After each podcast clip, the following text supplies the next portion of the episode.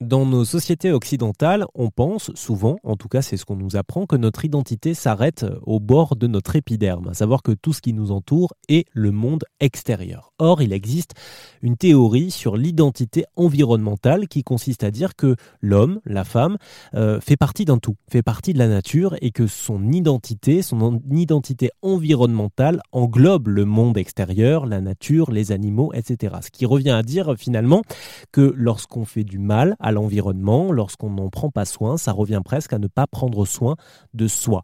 Et c'est ce sur quoi travaille Mélusine Martin qui est avec nous euh, en ligne. Bonjour Mélusine. Bonjour. Vous êtes sociologue environnemental et vous avez travaillé sur cette question de, l'identité. Et l'identité environnementale, c'est quelque chose qui s'apprend, qui s'enseigne. Absolument. Bah de, de même qu'on nous apprend petit à petit à nous séparer de la nature, on peut apprendre le contraire. Et c'est ce qui est merveilleux, c'est que à l'époque actuelle, de plus en plus de personnes en prennent conscience et agissent euh, dans le sens d'une reconnexion.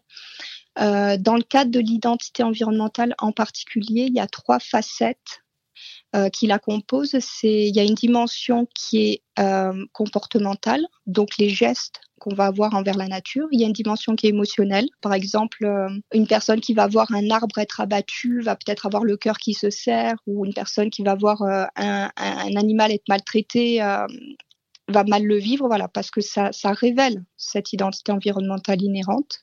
Et la troisième dimension, c'est la dimension cognitive. Donc, comment, d'un point de vue intellectuel, on, nourrit. Ça passe par lire euh, des ouvrages euh, pro-écologiques ou, ou regarder des documentaires qui vont nous enseigner certaines choses et nous faire réfléchir.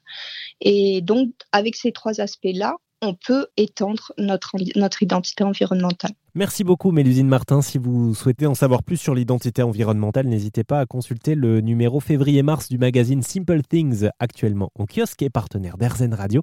Mélusine Martin y a rédigé un article sur le sujet. Ça vous a plu? Vous en voulez encore? Il y a en ce moment des milliers de podcasts 100% positifs qui vous attendent sur l'application Airzen.